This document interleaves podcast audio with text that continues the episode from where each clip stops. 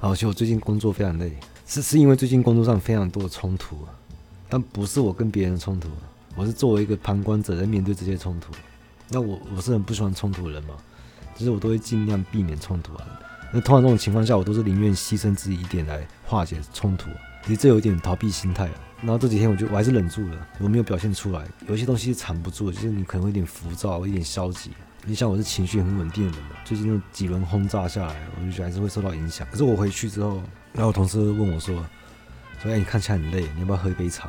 然后还给我选红茶还是乌龙茶，然后给我一个茶包。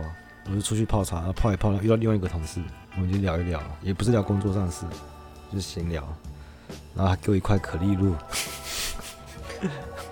我觉得他淘汰了。不是，可丽露这种东西是随手就来的东西吗？他说这是他妹妹昨天做的。我就边喝茶边吃可丽露，我就觉得哎，夫复何求？哎，你有什么不开心嘛？我就好了，就是一切都变得很美好这样子。可是我那天下班回家，我做了一件事情，我在看康德。你不是想要让自己心情好一点吗？反正就是，反正我最近在写遗书嘛，我一直在想我可以留下什么。那像我觉得哲学很有趣嘛，然后觉得很有趣，会这样想的一定不多了。为什么？就是因为哲学它很难，可是它有趣的地方就在于它很难。我想我之前做了一百集嘛，然后我是很想让大家可以接触哲学，但是我每次讲话都是八成的干话，两成哲学，也许更少。补充一下，我们会用那个八二法则来分配，并不是我们瞧不起听众听不懂，是我们知识含量就这么多。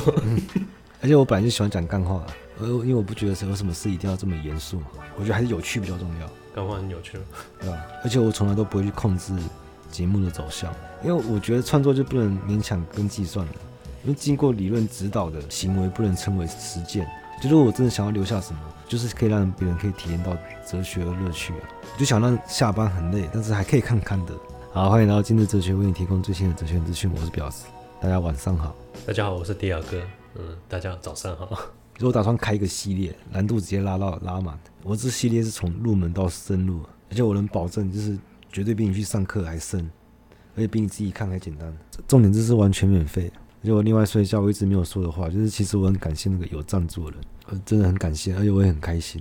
但因为我一直秉持的就是最好的东西一定是免费的，那我觉得我是最好的，那当然是免费的嘛。所以有赞助人就是不会有特别的待遇啊！你看什么东西都是免费最好，像空气是免费的嘛，然后网络也是免，Google 是免费的。我个人信念啊，因为我是免费仔，嗯、免费一定是最好。我玩手游一定是免费，都是不氪金。我不喜欢人家讲一句话，免费最贵。这种情况是你是你遇到诈骗才会免费最贵，不然免费真是最好的。但是你你有被异化的危险啊？这样你会变成说游戏在玩你，你被他绑住了。没有，以前都是玩游戏是为了开心。嗯可是现在变成说你不玩，你会担心。有，我说当你玩魔兽世界都玩到比比工作还要焦虑。对啊，这就是被异化了。反正我绝对不会做那个什么付费内容。知识不是应该免费的吗？对啊，知识是最好的。好，反正这我要开一个系列，我会认真的备课。做了一百集之后，我会认真的。对啊，我是要提供一条就是可以轻松愉快的哲学之路，就让你可以真正喜欢上哲学，就不是讨论什么。电车难题或什么特修斯之船，那个称不上什么哲学问题啊，可能是十集的长度跟内容，有些地方会重复以前讲过，再讲一次嘛。而且跟去年比起来，我现在理解一定也会不一样，所以我会认认真的讲哲学，不会讲干话。要八成哲学，两成干话。这样压力不会太大。嗯，我觉得最难的这一点，不讲干话。但我觉得，如果不想听的话，可以不听，可以跳过，因为我们之后就回到八成干话，两成哲学。认真实际一样。对对，那这个系列就一定会包含斯宾诺莎，因为你会喜欢哲学，一定是从斯宾诺莎开始。嗯，如果你连斯宾诺莎都不喜欢的话，你绝对不会喜欢哲学。嗯，像我读到我就很喜欢嘛，我马上把我手机桌面换成斯宾诺莎。我说斯宾诺莎，你不要讲哲学了，他光是一个人就挺值得大家喜欢这个人。这个系列一定要包含康德，我觉得康德是得大家一定要喜欢的人才行。嗯，我就看到我一定要重讲啊，而且是深入把每个细节都把它讲完啊，所以这会花很多时间，而且这是必要的，因为康德是康德是一个很好练习哲学语感的一个人。我不知道这个可以讲语感，就是感对，就是你会开始理理解哲学用语是什么，一些黑话跟日常用语就是开始已经脱钩了，就你会发现我们的日常用语啊，其实都是我们随便乱讲。这大家可能或多或少都会注意到吧。对，可是你不会去想，哎，那到底怎么回事？不是，就你只是想想，会突然觉得，嗯，语言或文字太可怕了吧？为什么一个词，它这么模棱两可，这么模糊，它可以去定义一个东西？嗯，你不觉得这个东西很危险吗？可是我们还可以把这个东西拿来沟通呢。对，我们对，我们就是知道，我们可以跨屏聊天。嗯，然后再来就是康德，他是专门研究哲学的第一个人，所以他一定要读啊。你刚才说他是关卡 BOSS 啊？诶。他也是 boss，但是在那之前的哲学家都都不纯了，他们都搞数学、搞科学或者物理学之类的，然后顺便搞哲学。啊，刚我刚才讲错，嗯、不是第一个，好像是第三第三个。第三个什么？因为以游游戏的逻辑来讲啊，一二关的 boss 一定很简单入门的，嗯、啊，第三个才开始难度。对啊，斯宾诺莎可能是第一关，第二关可能就是笛卡尔，笛卡尔双 boss。笛卡尔一一那可是因为问题都从笛卡尔开始的，所以。笛卡尔一定要一定要在场，看得很难，我也觉得很难，但是你懂了回头看就不难了，因为后面更难了，而且这版就要重复看的嘛。所以看到讲完之后，我在想可能会讲一下费希特、谢林，那么这条线也蛮重要的，到黑哥这样子，或者我可能会直接跳去讲尼采，大概就这样子啊，因为后面的都很难，我也还在看，所以之后就就会再继续讲干话，然后等时间差不多了，我再开一个系列认真讲。我还想我说，哎、为什么只是喜欢哲学这么少？而且这个人偏偏刚好是我。我想到我我小时候有三个缺点，也是我妈很常讲我的。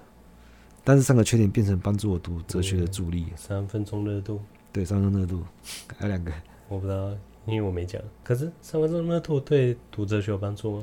有。就这个读不下去，我去先看别人。对对啊，你就是要读很多人的理论，你要要跳来跳去嘛。你一开始不是很理解，那没关系，你继续读，反正读到后面你要回头，你再看就更深刻理解。就不然你一开始读康德，你坚持要把康德给读透，你就直接卡住了。不过你从柏拉图开始也这样子，一般人刚接接触哲学，一定是完全看不懂。就你坚持用在这边完全行不通啊。所以我是哲学婊子嘛，就是忠诚在这边是不值钱。还有一个就是我，还是我很爱怀疑，我很爱反，为反而反。我不带任何立场，我就是要反对你，就有点像辩论。可是你出发点是为了辩论吗？不是为了辩论，我通常都在心里面想。像我对面的同事啊，他桌上有一有一个桌历，然后桌历每个月他就会翻页嘛，然后就会写一个什么一些励志或者是一些什么什么小雨。他自己写的？不是，这是桌历上面的。哦、那我看了一句话，我就我就尽可能，虽然我可能有认同他，但是我就是要把我就是要反驳他，我就喜欢否定嘛。大家说你这个人有中心思想吗？其实就很像苏格拉底，只是我没说出来的。因为整个哲学都是在否定跟扬弃之中嘛，所以读哲学史就是在读哲学。它不像科学，什么最新的理论或者什么最新的科技、最前沿的什么医学知识，你都要学最新的，而且很快被推翻。你读哲学，你就是要回去古希腊读啊。还有第三个就是我我不喜欢背东西，我不喜欢背东西。那其实我会背啦，只是我不喜欢经验性的东西。因为你现在观察现代人，我觉得太高度依赖经验。像人家都会问你的工作经验、你的学经历，或每个人你的或者你的感情史，他都会做一个判断的依据。但是如果你读哲学，就会知道，如果知识是来自于经验的话，那这个知识就没有普遍性的，因为经验是个人的。像我我前面说，我同事给我一杯茶嘛，然后给我一块可丽露，这种经验它有普遍性吗？它完全是我个人的，你搞不好是我编的，你又不知道，搞不好我在公司被霸凌。你又不知道经验性怎么有普遍性？完全没有啊，完全是个人的。可是这个东西我们到康德那边在讲，他他负责调和这个部分。但是你看，我不背东西，我还是可以在这边一直随便乱讲，就是因为我找到一个东西，就是必然普遍性嘛，必然。我找到一个因，我就可以找一个果，那这个果也可以变成一个因，再找下一个果。我就一一直可以一直推导，我不用背啊，我只要理解就好了。所以你给我一个点，我就可以解释全世界，这就是必然的力量。可能不是毕达哥拉斯。没有阿基米德啊，阿基米德干。嗯，必然就是没有例外，普遍性，所以才这么重要。可是其实有，其实如果是在道德上的话就有。但是这个我们晚点再聊好了。像我，我也不觉得说那经验就不重要。其实像讲到宗教或美学的时候，可以再讲。像我做这个节目就是啊，如果我光靠我的生活经验来做节目的话，我可以挖掘多少东西做节目。我也不是什么很有钱人，可以分享一些奢华的生活，或是去过很多国家，有很多见闻。我就躲在一个小小的房间里面，我要像康德一样，他从一生都没有离开过他的家乡，但他可以写出三大批判。那除了这三个缺点，我还有一个比较其次的，就我很容易膨胀，我就很容易觉得我自己很棒，我就很聪明。我觉得这个不是，这不是缺点。对，我觉得这其次这还好。没有，我觉得有自信的人不都这样吗？因为尤其我觉得你，如果你是懂哲学的人，你自大一点没问题，自信一点，狂妄一点都没关系啊。因为你都花那么多时间了，然后读这个那么难的东西，然后还有没有用？这种行为不就很奢侈吗？不是啊。我最近常被人家批判，就是说你是不是都把把其他人都当智障？当时我就觉得我可以很大方说，对，我是把很多人当智障，嗯、绝大部分人。嗯。可是我绝对不是傲慢，我只是标准比较严格。哎，我就是一刀，就是一到十分，五分以下全部都是智障。啊，有些人，有些人就是可能跟别人聊天，人家讲出两三分、两三分的话，他就会鼓励他，哇，你好厉害，你好有智慧哦，你竟然讲出两三分的话语。我这个人才是傲慢，我不是傲慢，我只是很严格。我还以为他会说：“哎，你觉得大家都智障是不是？那我觉得你是智障。”他要超越你，无所谓。有酒嘞？谁问？要吗？很麻烦啊！算了，先休息一下。好，休息一下，我抽根烟。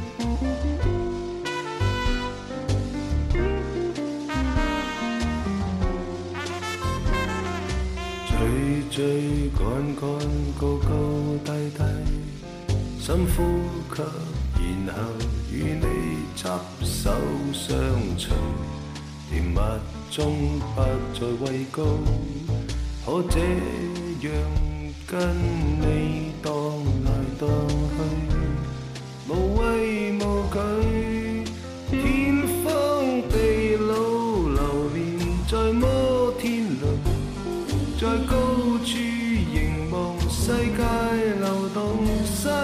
之处仍然会笑着哭。人间的跌宕，默默认送。当生命似流连在摩天轮，幸福处随时闻到星空，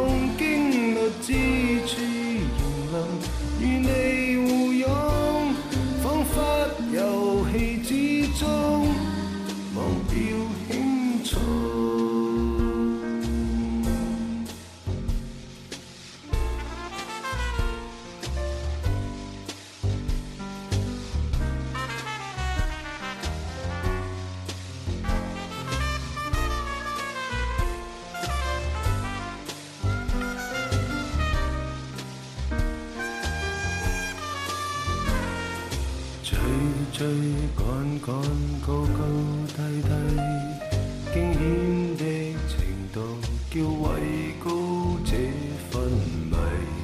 凭什么不怕跌低？多侥幸跟你共同面对，时间流逝，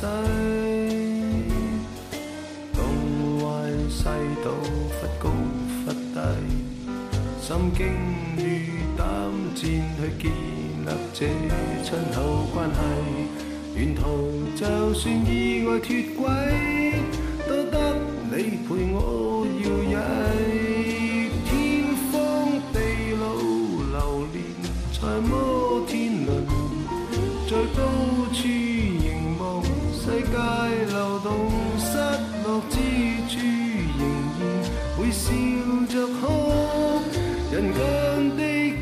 跌宕，默默认送。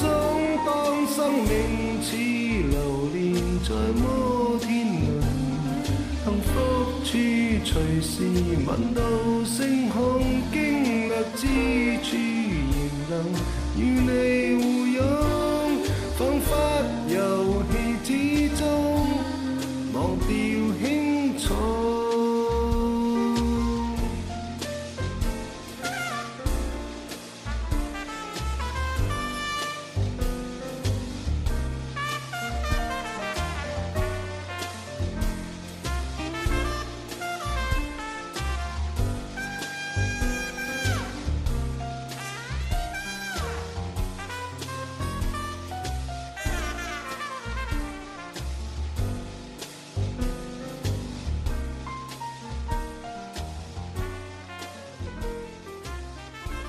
哎，我跟他讲一下那个学哲学的坏处，不要老是说哲学好，哲学好。可是你喜欢哲学之后，你会看其他东西，觉得索然无味。我是觉得你会那个，其实你可能以前喜欢的东西就不会那么喜欢了。那你看朋友的动态，你也看不下去。没有，早就看不下去啊，嗯、早就没在用社群网，嗯、社群网络。我们先做一下语感练习啊，就例如说，我最近刚好看到，刚刚有人贴那个贴到群主的一张照片，反正反正有点鸡汤励志小语什么的，上面说什么哦，改变你的本质。我的本质都不知道是什么。对，我想，那你到底知道你在你在讲什么吗？我们我们在讨论本质是什么？我们在说哦，法律的本质是什么？艺术本质是什么？那、啊、这本质在讲什么？就我们说一个人本质不错是什么意思？你是说他个性好吗？那、啊、你讲个性好就好了，你讲本质好。通常我讲人家本质不错，应该是你面对的对象应该都是十恶不赦的人。我其实你不是这么这么邪恶的，你本质应该是不错。啊，意思是说啊，你个性其实不错。那本质到底什么意思啊？那你有没有想过这个问题？就是那我们说艺术的本质是什么？那我那我在问什么事情？我觉得哲学有个缺点啊，他有时候。会搞到你讲话很像智障一样，你在问一些你觉得很基本的东西，可是你在问到底是什么？啊，你像小朋友，那你觉得很基本你就回答。其实本质是什么东西啊？本质就是普遍性啊。不对，如果是你的本质还有普遍性吗？我什么叫我的本质？我的本质是什么东西？不是，你这你刚才前句不是说你的本质改变你的本质？对啊。而你的本质有普遍性吗？其实听起来不是很奇怪？嗯。如如果你用这句话，就你就跟老外讲，他一定听不懂。他等于说，哎，你的普遍性不错啊。但这句话什么意思啊？因为我们在说，哦，例如说，呃，人的本质是动物，那人是动物，那这句话没错啊。就是我跟你都是人，那我们把它抽象出了一个概念，它可以涵盖我们两个东西。好，我前几天跟同事在聊说，诶，他说鸟是不是就是一定是两只脚，然后有翅膀就可以叫鸟？然后我们想了一圈，然后好像是这样子。Kiwi 啊。它就只有双腿，嗯、然后圆形的，嗯、然后头跟嘴。然后它不是鸟啊，嗯，它是什么？奇异果。就很多东西，像昆虫一定是六只脚，不是六只脚的话就不叫昆虫。嗯，我要讲的就是普遍性。那这个普遍性其实就是就是就是他是讲本质主义嘛，那就是柏拉图啊。那我发现每个人在追问本质的时候，对你最后都追不到答案。你用这种思维方式，就一定会有那个。那要是有个人跳出来说我是神呢？到最后一定是神啊。因为你提升到最后就一定是神。哎、欸，如果你讲到最后变成神，嗯，那消失的到底是人性还是神性啊？消失，对啊，消失什么？你最后都变成神了？不是最后变成神，它是逻辑上的神啊。这你是什么已经不重要了，这是理性化的过程啊。整个近代哲学都在做这件事情啊。啊，今天题目不是你的本质吗？不是指我吗？对啊，我不是说你的本质，那我是在问，那本质是什么东西啊？哦，不是我的本质，哦，本质是什么？那本质，我是说你的本质，那我指的本质是什么东西？本质就是普遍性啊，普遍性就不会是你的，嗯，不会有这种说法。你可以说道德本质是什么？法律本质是什么？但你不能说你的本质是什么？你没有本质啊，就你你有本质啊，但是不是你个人的，你本质是普遍性的。例如说，你是一个人，人就是你的本质嘛。你是一个人，你可以说这是本质，可是它不会是你个人的东西啊。所以柏拉图说，我们在看世界都是我们在认识这个名，而不是这个东西的实。因为我们看到的都是它普遍性的。你看一颗橘子，你看到橘色嘛？哎，橘色普遍性概念，呃，你认识到是这个普遍性。可每个人对对色彩的感官不管嘛，它就它就有普遍性，所以我们永远认识不到那个死。对，你可能看到它的形状，看到它的呃它的温度啊，它的颜色啊什么的。但是你永远看不到它，它死的部分是什么东西？就是理性啊，观念论、哲学在理解那个更深邃的东西，就像我们今天在讨论本质一样，它是有点像我在理解它背景性的秩序这样子，然后知道它是怎么运作的，所以我们才能怎么才能说这句话嘛？什么叫改变你的本质？对，我们要知道我们讲这句话这个代表什么意思，你就知道它它是怎么来的。可是对你有帮助吗？没有啊，它不会对你有帮助嘛。例如说我们在最常问题是说啊，人生有什么意义？大家，哲学就问说：“啊，这个有是什么意思？意义的本身意义是什么？”你到底有没有回答我人 人生的意义？但我要先搞清楚。我，我们要先搞清楚这是这是什么，然后等搞清楚之后，所以我们就可以来回答这个问题嘛。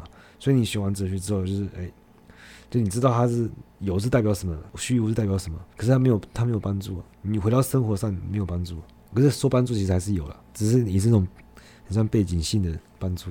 听起来就是一个没什么用的被动技能。他只是躲着你，呃，跟我讲话，我我不懂。你就是你，乖。你觉得道德怎样？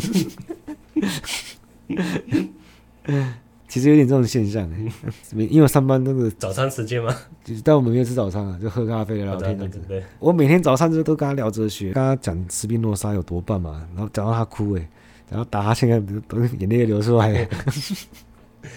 你觉得他是身体上的哭，还是心心理上的哭？呃，我只是想要早上好好上班，就被抓到，就千万不要当个哲学怪人。我今天跟他讲什么？我今天跟他聊。艺术与道德，艺术跟道德是一起讨论，一起讨论而已。我就是想说，哎，我们我们来聊艺术与道德，再开打哈欠。每次起手式，大家都开始打哈欠。我觉得大家给给自己包袱越少越好，就像也不一定是包袱啊。我现在就像你物质上的东西也是一样。我现在身边有拥有的东西很少，嗯，就因为我我拥有的东西很少，所以我可以都很不在乎。但你拥有东西越多，你就会越在乎。你现在把游戏全部删掉啊！不行，那我投多做多少心血在里面啊？还说什么不在乎？你根本就是在乎别的东西而已，好吗？我东西已经够少了，不要再剥夺我了。因为人家没有包袱，这绝对是很难的啊。他是有包袱的人，他就是会有包袱的人，你不可能叫他改。他他他是没有，就是没有人。都看到都流浪汉啊！他说啊，想当年我是上市公司的董事长，我这些都不在乎，我都是。都是云烟而已，除非他讲这句话的时候有有给我钱，你好意思跟流浪汉拿钱？不是，还不是云烟。你说你伸手到他的碗里面拿，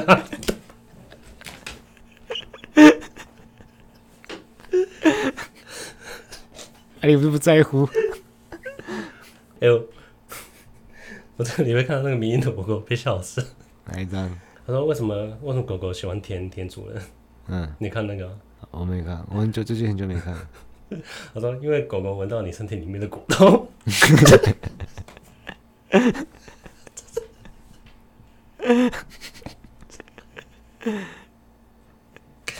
好了，今天到这了，拜。